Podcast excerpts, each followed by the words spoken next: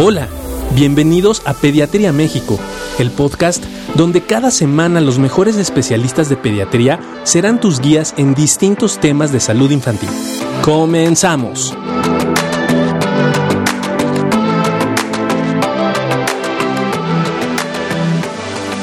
Master, ¿cómo estás? Muchas, muy bien, muy buenas noches, muy buenas noches a todas las personas. Buenas noches, ¿cómo estás? ¿Cómo estás, mi querido?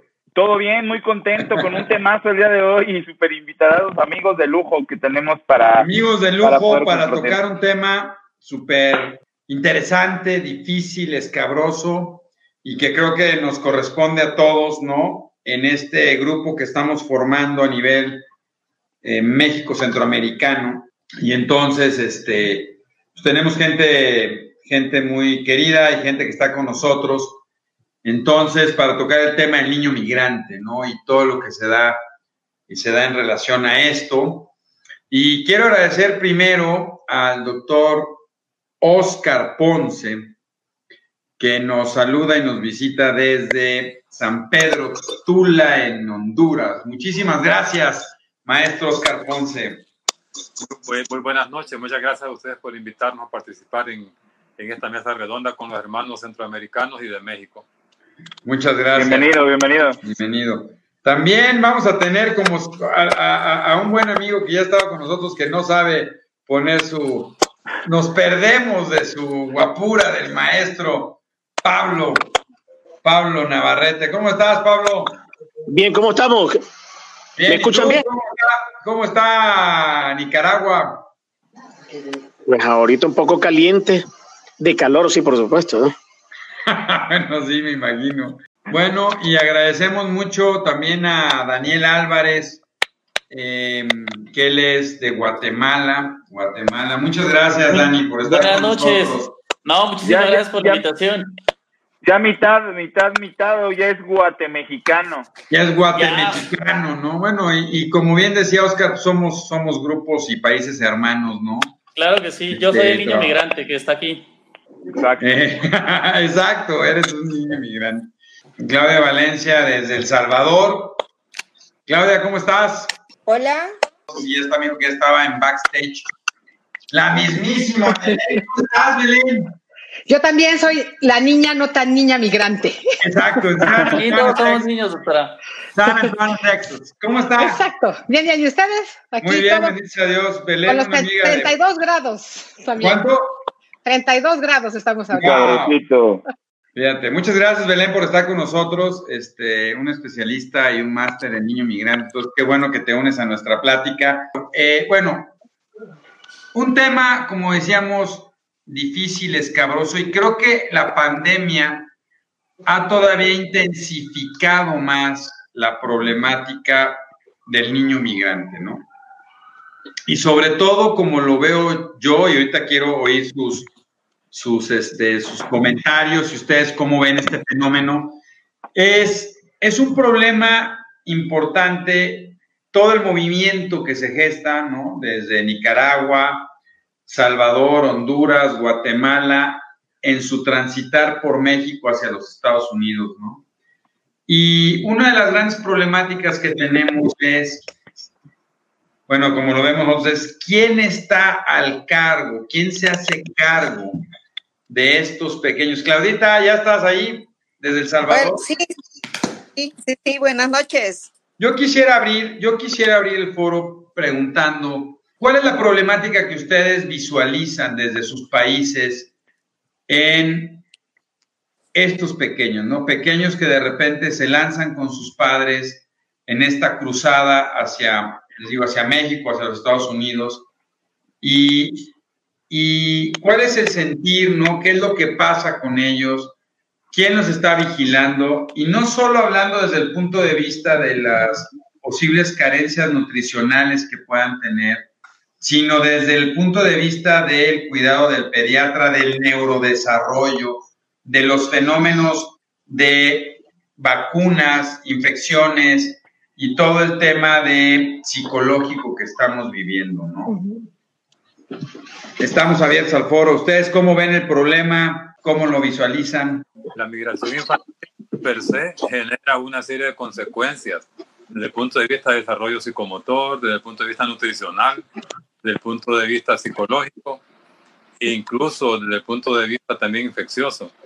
Eh, definitivamente, aunque desde, el 2014 hacia acá se ha incrementado eh, la migración de, los países del Triángulo Norte y de Nicaragua, esta, esta pandemia nos va a agravar aún más la situación de la migración de estos niños.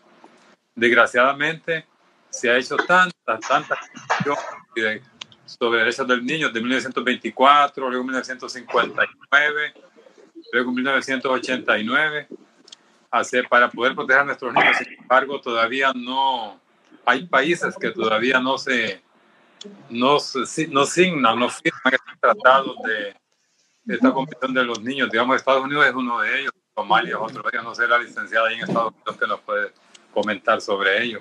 Sí, yo creo que lo que dice el doctor Oscar es bien cierto, ¿no? A mí me toca ver el efecto. Y cuando, cuando llegan los niños y me tocó estar en contacto directo con ellos en las escuelas, ser un facilitador. Y ahí es donde quedan completamente desprotegidos y quedan completamente desprotegidos porque el sistema no está listo para recibirlos. Entonces, desde ahí el rezago. El rezago en la educación y el rezago en la oportunidad. Los papás no saben cómo comunicarse, entonces para los papás es sumamente complicado y el niño solo no puede. Entonces el niño no puede aprender porque no puede aprender, no puede desarrollar conexiones neuronales, no puede seguir todo este pues desarrollo neurológico de forma correcta y los papás tampoco. Entonces, lo vemos, por ejemplo, yo lo veo mucho en la clínica. En la clínica, en el momento que yo empiezo a hablarles en español a estos papás o al niño, es impresionante la diferencia en la conexión neuronal, ¿no? Y emocionalmente ahorita yo veo un efecto fuertísimo, yo trabajo mucho con niños migrantes y veo un efecto fuertísimo hasta en mis propios hijos, que fueron migrantes de 6 años, de 9 y de 13. En el momento de la pandemia, ¿qué queríamos todos? Me quiero ir a mi casa, o sea, yo me quiero ir a mi casa, yo me quiero sentir protegido, yo quiero el resguardo. Y ese resguardo no se los da este país. Entonces, ¿a dónde se quieren ir? A su país, a su casa. Y su casa es su idioma, su cultura. Y con esta, con esta situación ahorita política todavía se vuelve mucho más complejo. Sí, y realmente este, no solo es la situación de la pandemia, sino son las políticas que, Trump decidió impartir respecto a los niños. Justamente hoy sale la noticia de que cuando Trump decidió separar a las familias, este, se regresó a varios migrantes centroamericanos a, a, sus países de origen y más o menos son 545 niños que no encuentran a sus papás, o sea, realmente no tienen ni siquiera en Estados Unidos, eh, eh, llevan ya más de dos años estando solos, sin sus papás, porque Trump impuso esa política de separarlos. Y ahora que quiere buscar a los papás, los papás fueron deportados y más de dos tercios de los papás creen que ya están en sus países de orígenes, que obviamente pues es Guatemala, Nicaragua, Honduras y El Salvador, y no tienen forma de localizarlos. Muchos de los migrantes que, que migran, por ejemplo, de Guatemala, no necesariamente hablan español, entonces ya es una doble barrera, porque comúnmente son pintados con el tinte de que todos hablan español, pero dentro de Guatemala hay muchas lenguas indígenas que realmente no se pueden comunicar, inclusive a veces dentro de, dentro de la misma lengua, y, existe como este pensamiento de, ay, bueno, viene de Centroamérica, viene de Latinoamérica, habla español y solo tienen traductores de en español, que muchas veces ni siquiera esos tienen, menos van a tener para lenguas de los, de los niños que la mayoría de veces solo hablan una lengua indígena como el cachiquel o el quechí. ¿Tú cómo lo ves, Claudia? Bueno, la verdad es un problema altamente complejo. Como ustedes conocen, este, nuestro país ha primado mucho la violencia, ¿verdad? La, el fortalecimiento de eh, grupos pandilleriles que amenazan la vida de los salvadoreños, de las personas más desprotegidas, de más escasos recursos. Entonces es un problema que se va agravando porque al ver amenazada su vida, lógicamente van a a migrar, se van a convertir en migrantes y lógicamente todo lo que les espera en esa condición es sumamente peligroso para sus vidas, no solamente tanto desde el punto de vista psicológico, por esa separación, esa desintegración familiar, ¿verdad? Porque muchas veces los niños viajan solos, como ustedes saben, y muchos niños se han visto en las carreteras, niños en etapas preescolares, tres, cuatro años, sin los padres, y esos padres no los encuentran. Entonces, hay una desintegración completa de todo el vínculo que va, que forma parte del desarrollo de estos niños. Entonces, el, no solo es el impacto a nivel nutricional, ¿verdad? Que afecta el neurodesarrollo, que el aspecto psicológico, ¿verdad? De todos esos niños que se van desarrollando justamente como, como mencionaron, sin oportunidades, sin tener la, el, el chance de desarrollarse en todo lo multidimensional que conlleva el, el, el desarrollo de un individuo. El, el, problema y regresarlos igualmente, o no se encuentran los padres, o los padres ya no estaban, o este, también han migrado dentro de nuestros mismos países tratando de salvar sus vidas. Es muy complicado, en realidad es muy triste y justamente como tú mencionaste, muy escabroso el tema. Pablito, oye Pablo, en Nicaragua los niños viajan más, o sea, la migración es más hacia Honduras o es más hacia los Estados Unidos o, cómo, es, cómo es el fenómeno en Nicaragua.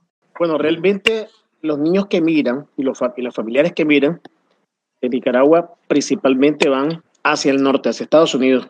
Entre, dentro de las caravanas que, que están saliendo de, de, Centroamérica, van principalmente eh, los países que están centro-norte, de Honduras para arriba, pero también van de Nicaragua y también van niños, por supuesto, dentro de ellas mismas, pero van buscando Estados Unidos principalmente. Y, realmente, como usted mencionaba, doctor, o sea, es, es, como hacia qué pasa con estos niños en el sentido de quién, quién está poniéndole atención a si tienen o no tienen sus vacunas, a si tienen su alimentación adecuada. Pues ellos, básicamente, el camino es, es, es, un estado de supervivencia total en donde lo último que está pensando el papá es si, si le toca su vacuna o no le toca su vacuna. Yo estoy seguro que en cualquier país centroamericano que es igual que México, en donde en algún momento dado los servicios de salud son gratuitos, podrían en algún momento dado este, proporcionarles los servicios sin ningún costo, pero está el miedo de ser regresados al país, de ser discriminados, y lo último que tiene el papá es el pensamiento de lo voy a meter a la escuela o, le voy a dar una educación, no, lo que ellos quieren es, es llegar hacia el punto en donde están y toda la familia se va pidiendo dinero, trabajando y viendo cómo logran como terminar y completar la, la, la, el viaje sin, sin realmente preocuparse por cuál es la secuela que va a tener el, no llevar una adecuada alimentación, el no tener unas vacunas adecuadas, el no tener, como menciona la doctora, este, un apego hacia lo cercano, hacia su comida, hacia su gente, ¿no? Es, todas esas secuelas no necesariamente se piensan, pero la persona que migra, como bien lo dice la doctora Claudia, lo está haciendo huyendo de una situación que es, que es una urgencia, que para ellos es una situación que ya no les puede dar, que se están muriendo de hambre, que se están muriendo de miedo en, lamentablemente en, nuestros países, porque la situación económica no es la adecuada y, consideran que su meta vale más que cualquier daño o cualquier cosa que pueda suceder en mi camino. Sí, yo creo que esta parte que dice Daniel es bien fuerte.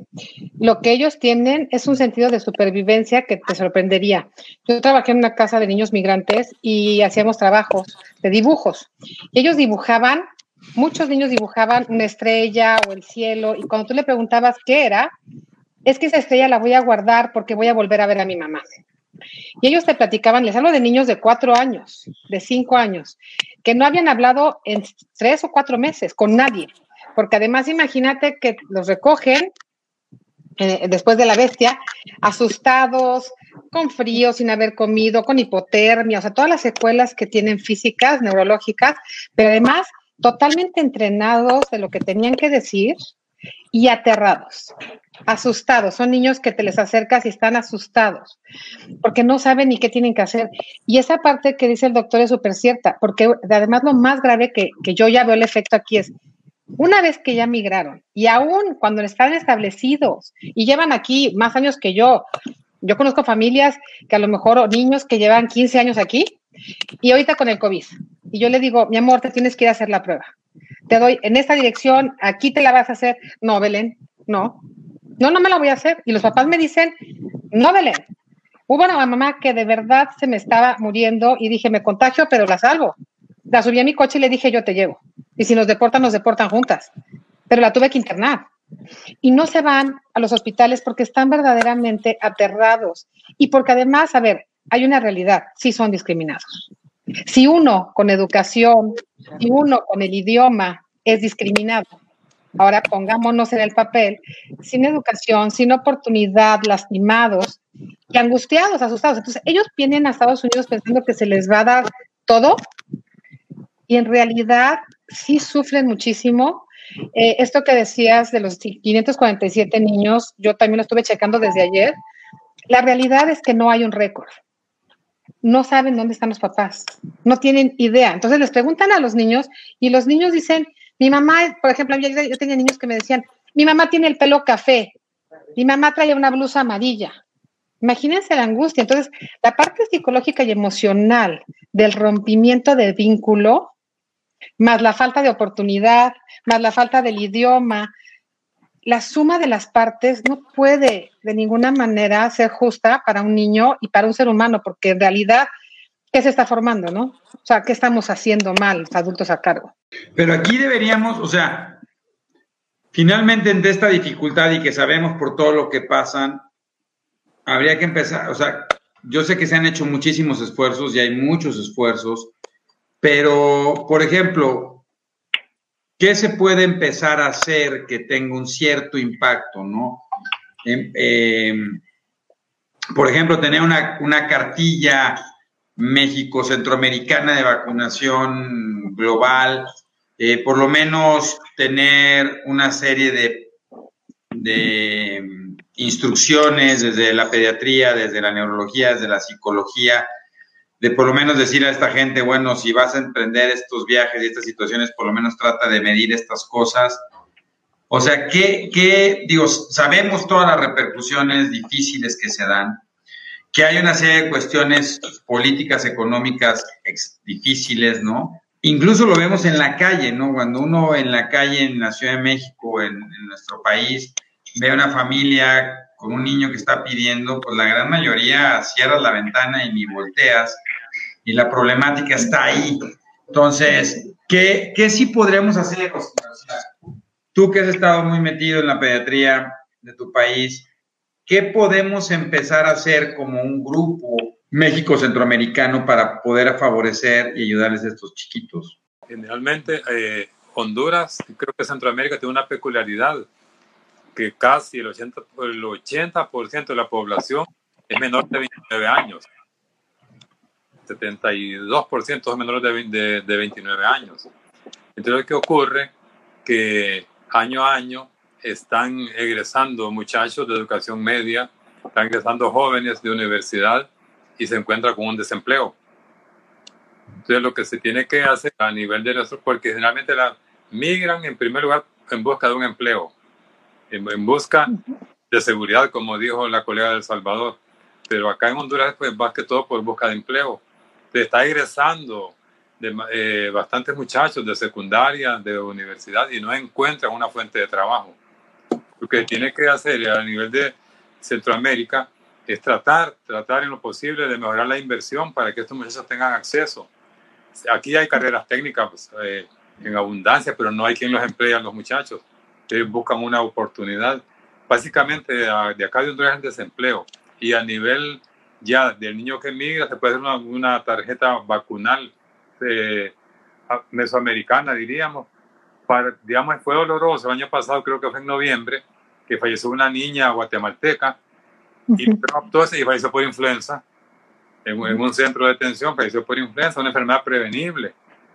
Fue sumamente doloroso que creo que llevaba 8 o 10 días en un centro de detención ahí en Texas, creo, y la niña falleció de influenza.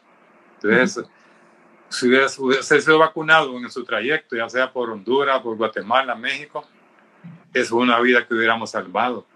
Pero sí es necesario hacer una, una tarjeta vacunal mesoamericana, por lo menos con las patologías más frecuentes y que ponen en peligro inmediato la vida, la vida del niño. Bueno, o la otra que yo veía, ¿no? Ustedes tuvieron un brote de dengue el año pasado, eh, con, digo, con unas características, me comentaban, yo tuve la oportunidad de estar ahí en San Pedro Sula, con unas características muy diferentes y muy agresivas, ¿no? ¿Qué tanto riesgo hay en este fenómeno de migración que podamos estar modificando los procesos infecciosos? Nosotros también tenemos dengue endémico en México. Pero ¿qué tanto puede suceder o no que estas enfermedades, estas infecciones, al trasladarse a lo largo de los países, puedan estar modificando, favoreciendo que aparezcan otro tipo de infecciones o no es una realidad eso? Definitivamente, eh, el flujo migratorio, la corriente migratoria, los afluentes de este río arrancan desde Asia, desde el sudoccidente de Asia y arrancan de, Meso, de Mesoáfrica. Luego van a Brasil, Panamá y luego ascienden. Y se van sumando, luego se va sumando nicaragüense y todo, pero viene hasta pueden venir patologías de, de, de Mesoáfrica o, de, o del sudoccidente de, Asia y luego se van a unir todas las patologías, fiebre amarilla, dengue, todo lo que nosotros eh, padecemos en esta, en esta América, más las enfermedades de África y de, y Asia.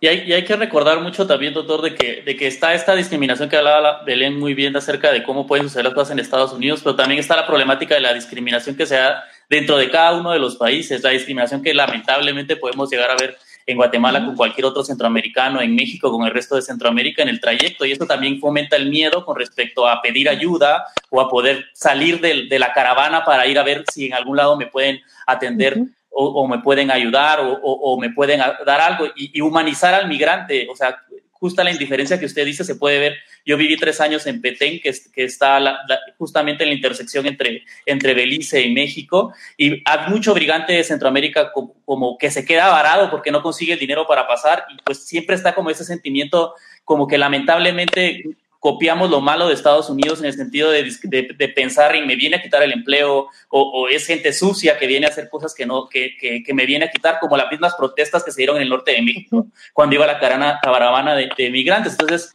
como humanizarlo saber que todos somos hermanos todos somos somos somos gente que necesita de ayuda y que las como dice el doctor la, las necesidades de cada país es totalmente distinta. En Guatemala como en El Salvador pues existe mucha gente indígena pero al mismo tiempo existe mucha gente mestiza que, que también también tiene falta de oportunidad de trabajo y que está viviendo la violencia que se vive en las grandes ciudades centroamericanas con respecto a las maras. Entonces, no necesariamente está en búsqueda de trabajo, sino solo es la búsqueda de trabajo, sino es básicamente su situación de vida es, es de miedo, de, de, de vivir en un lugar en donde se muere o escucho balazos cada vez que salgo a la calle, ¿no? Entonces es, es cada, cada país centroamericano tiene su forma su, su, y cada región inclusive de cada uh -huh. país tiene sus problemáticas que deben de ser, que deben de ser afrontadas y que deben de ser solucionadas por cada una de, de, de las, de, de, la situación que, que está viviendo cada país. Es muy interesante, ¿no? Doc, perdón, perdón eh, escuchando obviamente todas las opiniones y dejando eh, participar a, a, los integrantes del panel, pero cómo, eh, vamos, se ha, se ha, dañado tanto la conceptualización que existe a nivel eh, eh, centroamericano, norteamericano, en el caso de nosotros, de los derechos internacionales del niño, ¿no?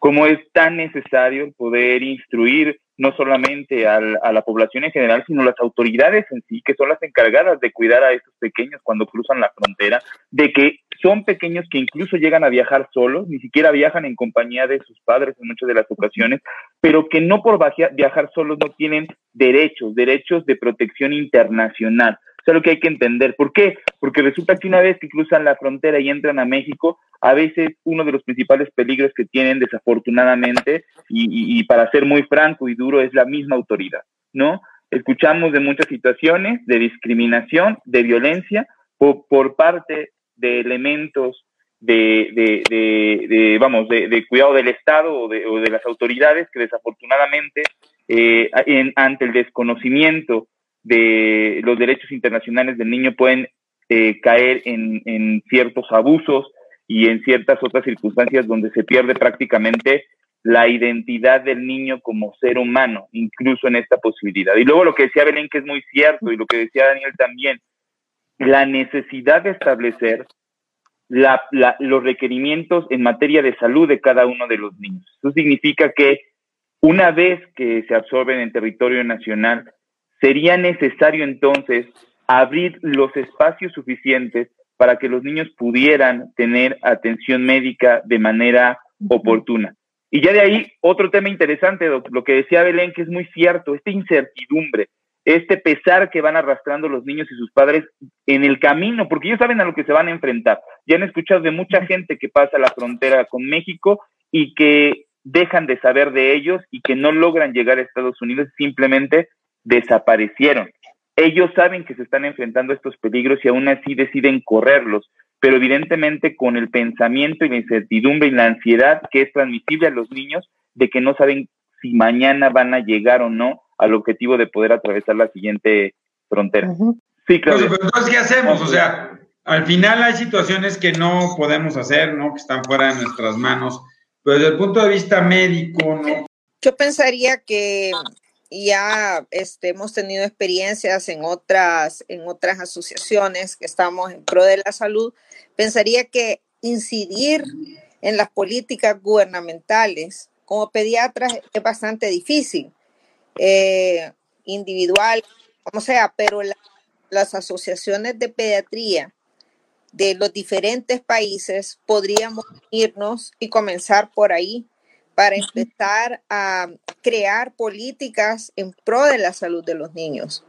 Yo pienso siempre, porque si eso es separado, entonces es más difícil, ¿verdad?, poder eh, incidir en estas políticas gubernamentales, no solo desde el punto de vista de, de salud, de Procuraduría de los Derechos Humanos, de las policías de migración, porque en realidad es en esas manos es donde caen todos estos niños y todas estas familias, ¿verdad? Entonces es, muy difícil para nosotros como profesionales, como psiquiatras, poder incidir de forma individual. Creo yo que quizás un punto de partida podría ser empezar a crear esa conciencia en las asociaciones de pediatría, porque yo siendo honesta en mi país nunca he escuchado este tema. Hemos hablado de todo en la, en la Asociación de Pediatría de muchos aspectos que afectan el, el desarrollo de los niños, el neurodesarrollo. Hemos hablado de todo, ¿verdad? Todas enfermedades raras, etcétera, etcétera, que ustedes saben y se hablan en todos los congresos, pero nunca se ha tocado ese tema que impacta tanto a, a, a, una nación, porque cuando nosotros escuchamos que un niño ha fallecido, o por ejemplo, en nuestro país, el, el padre que se ahogó en el río Bravo. Esa fue impactante para todo el país y creo yo que para toda Centroamérica, ¿verdad? Eh, todos los peligros a que se ponen. Entonces, creo yo que podemos empezar a generar conciencia en nuestros países y poder crear un, un, nexo con el resto de los países, ¿verdad? Y particularmente en México, porque todos pasan por México. Entonces, México juega un rol muy importante, es un país con mucho desarrollo, mucho conocimiento, juega un rol muy importante para ir uniendo, como bien dice mi amigo Eduardo, uniendo, haciendo la unión académica latinoamericana y en este caso centroamericana, porque es donde ahí es donde hay más influencia de, de migrantes hacia el norte. Entonces, ese podría ser un punto de partida, empezar a trabajar sobre ese asunto, incluirlo en los congresos ¿verdad? ¿Cuál es la participación que tenemos como pediatras? ¿Y cuál es la contribución que vamos a tener hacia esta población eh, desprotegida? Desprotegida no solo desde el punto de vista psicológico, sino que justamente no solo en su salud física, sino que en su salud mental. No, bueno, y, y, el impacto que tiene sobre el neurodesarrollo y las comorbilidades que puede tener sobre los fenómenos y ahí Belén sabrá mucho más, ¿no? Sobre el fenómeno emocional, desarrollo, ¿no? Eh, evidentemente el problema de la conducta disocial que se puede generar, ¿no? Ante lo que están viviendo. Y por ejemplo, Pablito, digo, yo, también muchos nicas se van a, nicaragüenses se van a Costa Rica, ¿no? Es diferente el fenómeno de irse a Costa Rica que irse a Estados Unidos. Porque no sé si de Honduras o El Salvador se vayan también mucho a, hacia Costa Rica y Panamá. Pero más bien todos ganan, pero Nicaragua sí, ¿no, Pablo? En primer lugar, México, Estados Unidos y en los últimos cinco años también hacia Europa, vía, vía España o vía, o vía París. Hay bastante migración hacia Europa, pero hacia Sudamérica no, no hay.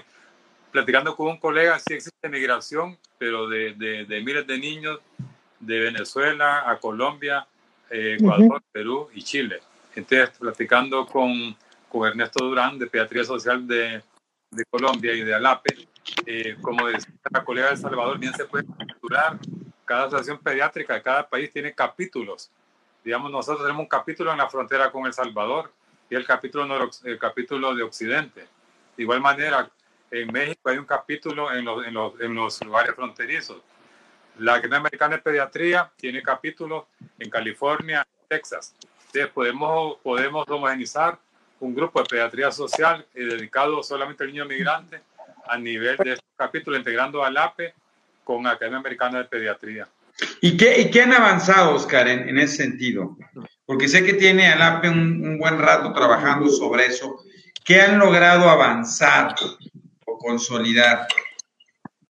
A pesar que la, la, las, uh, la problemática de cada país es diferente, en pediatría social, digamos, Uruguay, Chile y Argentina están en, en, en, con otra problemática. El norte, en Nicaragua, El Salvador, Honduras, Guatemala estamos en otra problemática. Sin embargo, hay coincidencias. Hay coincidencias que una de estas puede, puede ser el niño migrante.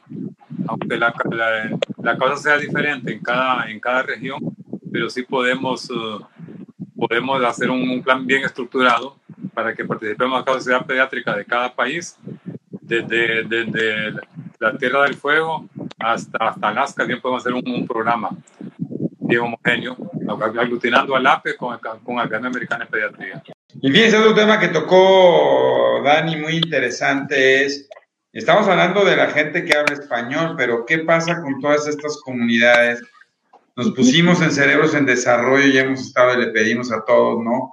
Pablito nos ayudó a empezar a traducir algunas cosas a los dialectos propios de nuestros, de nuestros países, ¿no? Porque también no hay información en dialectos, ¿no? Prácticamente, eh, ahorita que hemos tratado de empezar a traducir a diferentes dialectos, ¿no? Que le pedía a Claudia, le pedía a Dani para el, quechua a Pablo, ¿no? Que le pedía el misquito. Sí, correcto. Correcto. Este, estamos haciendo al náhuatl, te das cuenta que también no hay nada, ¿no? Entonces nuestra población indígena o población que tiene una pues, que tiene una este un dialecto, pues todavía está más desamparada en este fenómeno. Y sí, y fíjate que por lo menos en México esa es mi, mi percepción, ¿no? Que también no hay como un entrenamiento a los pediatras eh, no hay una globalización de saber si las vacunas que existen en Honduras, por ejemplo, en Salvador, en Nicaragua, en Guate, si los esquemas, nos pasa en neurología, ¿no? ¿Qué pasa si un niño está migrando? ¿No? ¿Qué le pasa a un papá si, un, si un, su hijo tiene epilepsia y tiene que migrar a través de los países? Eh, son los mismos fármacos, existen las mismas presentaciones, ¿quién le va a conseguir esos medicamentos? Y, en, y, así debe existir en todos lados. ¿no? Sí, ciertamente nuestra población indígena, que está en el centro y norte del país, también migra, pero miran, miran hacia las ciudades, pero también miran hacia el sur o hacia el norte, hacia Costa Rica, Panamá. Y estas personas tienen acceso de salud y pueden tener acceso también a, a vacunas porque hay un sistema de, de amplio de, vacu de, vacunación y de cobertura a las comunidades, pero a pesar de todo, las condiciones económicas no son tan buenas.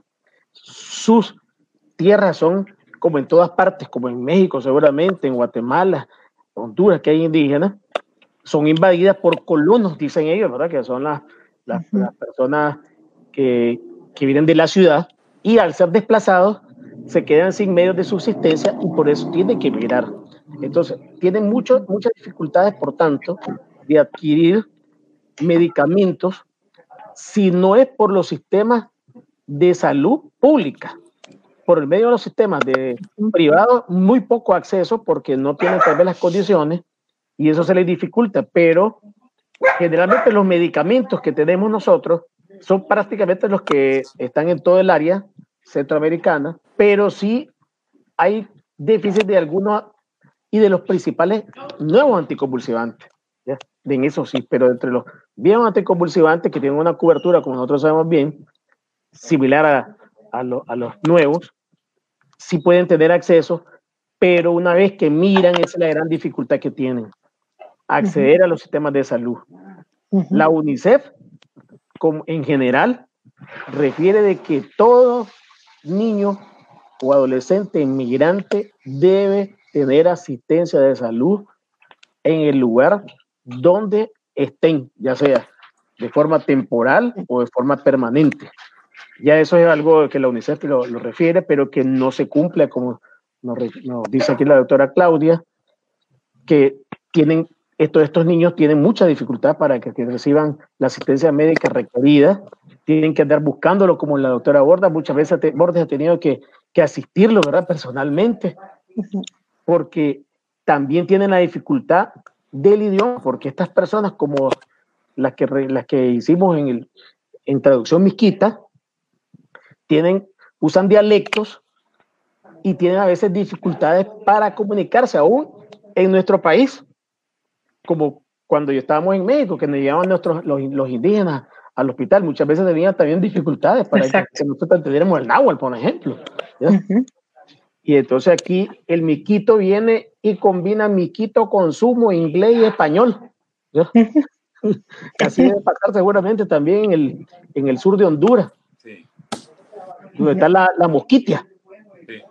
La mosquitia es parte de, del, del, norte de Nicaragua y sur de Honduras, en, el, en, la, en la costa este.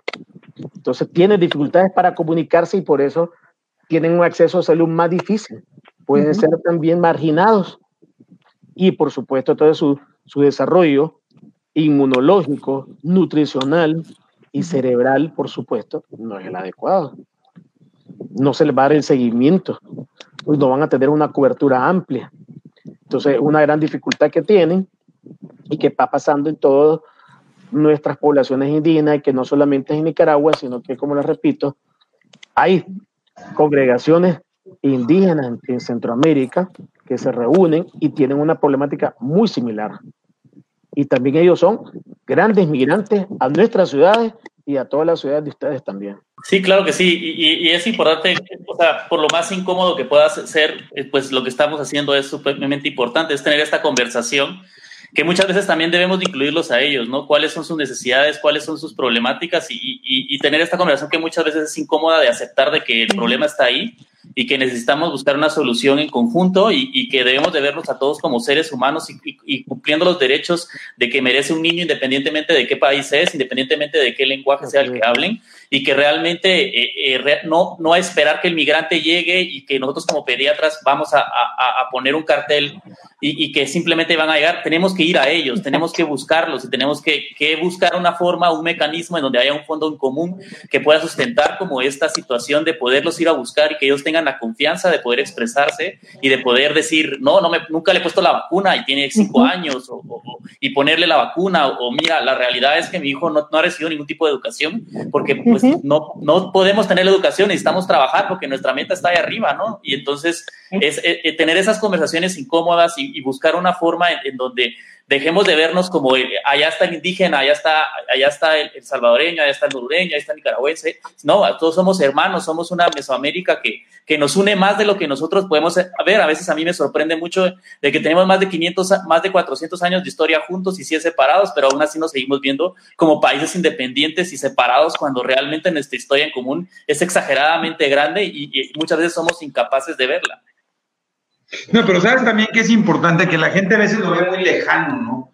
Y ese Así tema es. del niño migrante lo puedes ver como es un problema y de repente entender, bueno, pero si estás teniendo una migración de un niño que no tiene las vacunas, que puede traer infecciones parasitarias, que puede traer un fenómeno de nutrición y problemas sociales y emocionales, sí va impactando finalmente esa comunidad donde va llegando. Y entonces la gente, ¿no? Digo, nos pasó con la, las caravanas, la primera caravana que vino de Honduras, ¿no? Fue muy bien aceptada, ¿no? Y se les dieron muchas cosas y de repente se dejaron venir como dos o tres más y alguien dijo, ya no, este, ya, ya, ¿no? O sea, pero, pero al final del camino sí tenemos y yo creo que sí es importantísimo que, que, tengamos esto, que la gente lo empiece a escuchar y que podamos sumar una serie de voces para poder tener, digo, no vamos a solucionar el problema, pero sí podemos tratar de favorecer, por lo menos desde el punto de vista médico, el desarrollo. Y por eso se llama cerebros en desarrollo, ¿no? Porque estos cerebros que estamos cuidando, que al final vamos a tener una interacción. A mí, algo que me impresionó y que nunca había dado cuenta, ¿no? Y es interesante, porque uno es ignorante es cuando uno ve las banderas de todos ustedes, ¿no? Y las banderas de todos ustedes, que me lo explicó el maestro Oscar, no Ponce, ¿no? Tienen básicamente los mismos colores y son muy similares, ¿no? Y es porque finalmente pertenecemos, como bien decías, Dani, al proceso, ¿no?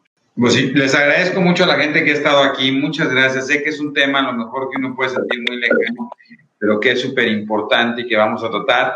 Y Juan Carlos, yo quisiera que fuéramos cerrando, ¿no? Se nos ha ido rápido, que fuéramos concluyendo su visión y como una propuesta, ¿no? Eh, y muchas gracias, Marisol. Definitivamente las, las familias tenemos que darnos bajo una directriz y poder empezar a ayudarles. Educación, educación para nuestros hijos eh, y para nuestros hijos, para que puedan ver a cualquier niño. Y lo comentábamos hoy, Doc, ¿no? En el caso de, de, de, los niños que tienen que crecer viendo a los niños como eso, como niños, sin importar de dónde vengan, sin importar el color, sin importar el lenguaje. Eh, reconocerlos como tal, adoptarlos como tal, y creo que lo más importante es la educación para poder cuidarnos entre todos y generar una responsabilidad global. Porque como decía el doctor Barragán, es muy cierto, esta parte de verlo tan distanciado, esta situación de a mí no me toca, yo tengo que enfrentar otros problemas, bueno, pues la realidad es que sí nos debe de importar porque son personas que ya se encuentran incluidas dentro de nuestro territorio y que evidentemente y desafortunadamente lo hemos visto en imágenes, comentaba ahí Daniel, hay algunos documentales incluso en Netflix que tocan ese tema tan delicado de la separación de los niños este, migrantes en Estados Unidos, de cómo se separaron de sus padres, los padres estaban aislados, ¿no? En algunos centros de detención y inclusive, ¿no? Esas imágenes que nos generan tanta impotencia, ¿no? De algunos políticos americanos diciendo que los niños generaban demasiado ruido con el llanto dentro de las jaulas donde los, los tenían. ¿Qué, qué, qué, qué manera de, perder la sensibilidad. Y creo que esto parte en la educación que, que, que, tú, Marisol, como madre de familia en México y en cualquier otra parte de América Latina y de Centroamérica, le tienes que brindar a tus hijos para poder generar una responsabilidad de tipo social e internacional ahora, ¿no? Y, y no solo es la, eh, la, educación se da solo, no solo discutiéndolo, hablándolo, sino actuando, ¿no? La forma que uno actúa cuando ve a alguien en la calle, cuando escucha que alguien es de Centroamérica. A mí me, me ha pasado que a veces inclusive nos pide, o sea, cree, mucha gente confunde de, qué país soy yo y aquí viviendo yo en México y creen que soy de Salvador, de Honduras, solo porque ya me dejan con la brocha de Centroamérica y pues ahí es centroamericano, ¿no? Entonces, realmente es la forma que actuamos, la forma que hablamos y la forma que nos dirigimos a las distintas personas eh, y que nuestros hijos ven, ¿no? Que, que, toman como ejemplo eh, en la forma que nos dirigimos al resto de nuestros hermanos, ¿no? Y sabes que algo bien importante, no solo cuando sales del país, lo que dice la doctora Claudia es totalmente cierto. Yo jamás estudié sobre los niños migrantes viviendo en México. Cosa increíble, inaudita, porque de verdad soy una persona que siempre está buscando. Yo lo, lo, estudié cuando me salí y entonces ahora resulta que los ayudo porque estoy afuera. Es, es, es totalmente, me parece súper triste el decir cómo como mexicana y teniendo el problema ahí, no lo viví, y no lo, y no lo estudié. Y como profesionistas creo que se nos olvida. Y ahí es donde, ahí es donde tenemos que trabajar mucho. Antes que un profesionista soy una buena persona. Y antes que ser el mejor profesionista y competir con alguien es, yo por qué estoy aquí, por qué estudié, porque yo quería ayudar a la gente. Y si sigo pensando en esa parte, entonces, ¿cuál es mi, cuál es mi objetivo? Ayudar, no importa la nacionalidad. Lo que dice Daniel es cierto. Es impresionante cuando tú lo haces, tus hijos te repiten tus hijos van a repetir lo que tú haces, porque aunque no quieras, lo bueno y lo malo. Entonces, creo que podemos hacer mucho desde la casa, pero también desde la educación. Y lo que decías, eh, Oscar, sí, yo creo que lo que hace falta es tomar acción, porque por supuesto que hay mucha necesidad. También conozco mucha gente que quiere hacerlo, pero no nos tomamos de la mano para hacerlo juntos. Entonces acaban siendo pequeñas asociaciones por todos lados a globalizar y decir, vamos, yo, yo escribí un artículo y estoy escribiendo un libro que se llama Las voces calladas. Y las voces calladas son las voces calladas de todos estos migrantes que no llegan a un centro de salud, están aterrados, que no llegan a la salud pública porque tienen miedo, porque tienen miedo de ser deportados, de ser lastimados. Entonces, ¿qué vamos a hacer? Hay que alzar la voz por ellos y hay que hacer un proyecto en conjunto donde se nos olviden las fronteras. No existen las fronteras entre los seres humanos. Las hemos creado nosotros los humanos. Y que entre profesionistas se nos olvida que por, ¿por qué estamos aquí? porque no existen las fronteras entre mí, entre Pablo, entre Claudia. Somos todos del mismo lugar y tenemos que tener el objetivo común, que es salvar los cerebros en desarrollo, efectivamente, salvar la infancia. Creo que es así, no se nos puede olvidar. Y que muchas veces el nexo también puede estar en las escuelas de medicina, así como usted dice, Belén, exactamente, pues yo lamentablemente cuánto niño no vi fallecer por enfermedades prevenibles y que un alto porcentaje les podría decir que fueron indígenas cuando estuve en mi entrenamiento en Guatemala como médico y como pediatra. Y cuando yo tuve una conversación respecto a eso con alguien o que, o que realmente afrontáramos y tuviéramos una discusión de por qué estaba ocurriendo eso y yo fui el que solamente por mi propia curiosidad fue buscando a, entender la historia de mi país para tratar de entender de dónde viene esta discriminación y de dónde viene toda esta problemática que muchas veces no la entramos a discutir, seguimos leyendo la epidemiología de hace 20 años o, seguimos discutiendo cosas que no necesariamente son importantes para lo que estamos viviendo en la realidad y, obviamente con toda esta situación, como dice el doctor Barragán, con el COVID y las políticas de Trump, todo esto se vino a agravar sustancialmente. Claudia. Bueno, eh, el punto es de suma importancia, ¿verdad? Para para ayudar a estos cerebros en desarrollo. Son poblaciones altamente vulnerables en todos los aspectos que ya hemos mencionado. Pienso yo, pienso yo que debería de ser un tema importante a tratar en un congreso centroamericano. No, no, no, no estoy al tanto si se ha tratado en Alape alguna vez. Eh, todos estos niños que van a los Estados Unidos, que pues allá, allá va todo mundo, es el sueño americano. En realidad, entonces, debería de ser eh, tomado en cuenta un punto, un punto de honor, pienso yo, en, un congreso que eh, reúna a todas las personas, a todos los que dirigen las diferentes asociaciones. Ojalá que no quede aquí, porque la verdad es que toca el alma, toca el corazón de todos nosotros, pero no sirve de nada si solo lo hablamos. El punto es hacerlo. Y como bien dijo alguien por ahí, que es una responsabilidad de todos, ¿no? Es una responsabilidad global y que todos estamos dispuestos a hacer lo que se tenga que hacer para poder ayudar. Definitivo. Y, es que te digo, generar la conciencia de sí me. Y, yo lo aprendí mucho en TDA, ¿no? En el trastorno por déficit de atención, mucha gente dice, bueno, al final este niño latoso, este niño que es hiperactivo, que es impulsivo, no me toca a mí. Y es no, sí, porque si tienes un chavo impulsivo que al final del camino toma de más, agarra su coche en la noche y se va y se estrella contra tu coche de tu familia, tiene un impacto muy importante. Entonces, sí tenemos que aprender a ver esta fenomenología y que al final se cruza con lo que yo estoy viviendo y que la medida en la cual puede educar, pueda trascender, pueda ayudar es súper importante. Pablito, una conclusión. Definitivamente, esto es algo que nos compete a todos. Todos debemos poner de nuestra parte, no menospreciar a todas estas personas que tienen problemas de migración, ayudarles a su educación.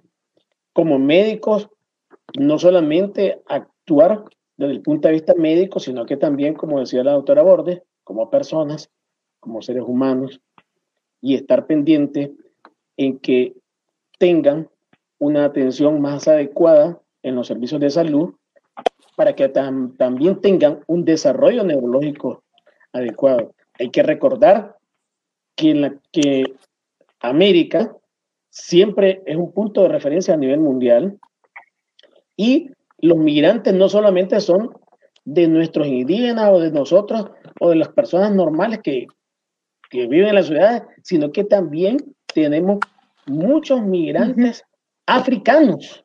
Eso estamos viendo nosotros. Muchos migrantes africanos que los idiomas, el idioma prácticamente no, no, no ni parecido a los nuestros, tienen otro tipo de, de costumbres, pero definitivamente también son seres humanos que hay que ayudarles siempre y cuando podamos y que son temas que, como dice la doctora, Valencia, que hay que incluirlos posiblemente en nuestros congresos para tratarlos como seres humanos y buscar cómo estudiarlos y que ciertamente su neurodesarrollo puede afectarse. Son cerebros en desarrollo, son niños de todas las edades que tenemos que buscar cómo participar e incluirlos en él. Muchas gracias. muchas gracias. Oscar, un cierre. No, buenas noches, muchas gracias por, por haberme invitado. Eh, menos uh, palabras y más acción. Es un fenómeno mundial desde todo, Siria, Líbano, Mesoáfrica, cruzan el Sahara para poder llegar a España. Eh, igual el, sudoccidente de Asia, para poder llegar a Yugoslavia, a la antigua Yugoslavia, igual cruzan toda, todo el Asia, y, nos, y nosotros cruzamos todo, todo América para llegar a Norteamérica. Entonces, eh, tenemos un fenómeno mundial, cual tenemos que cuanto antes. Yo tengo un dicho que la pediatría social no vende, sin embargo, salva vidas, salva grupos. Entonces, como pediatras tenemos que concientizarnos que la pediatría social es sumamente necesaria, tanto igual o más que la pediatría curativa. Así es. Totalmente. Pues muchas gracias por esta plática, Excelente, se los agradezco muchísimo. Muchas gracias. Gracias, Juan Carlos. Gracias. Oscar. Claudia. Entonces, Juan Carlos, como siempre, muchísimas gracias. Que estén muy bien. Gracias Cuídense mucho. cuídense. Esto fue otro episodio de Pediatría México. Y recuerda, los países caminan con los pies de sus niños. Si este episodio crees que le puede ayudar o servir a alguien, por favor compárteselo. Le podrías estar ayudando mucho más de lo que te imaginas. Síguenos en nuestras redes sociales. En Facebook e Instagram nos puedes encontrar como AMHIM-CDMX, AM de Asociación de Médicos, HIM de Hospital Infantil de México y CDMX de Ciudad de México. Nuestra página web es amhim.com.mx. Para cualquier duda o comentario, escríbenos al correo electrónico pediatriamexicopodcast.gmail.com. Gracias por acompañarnos. Hasta la próxima.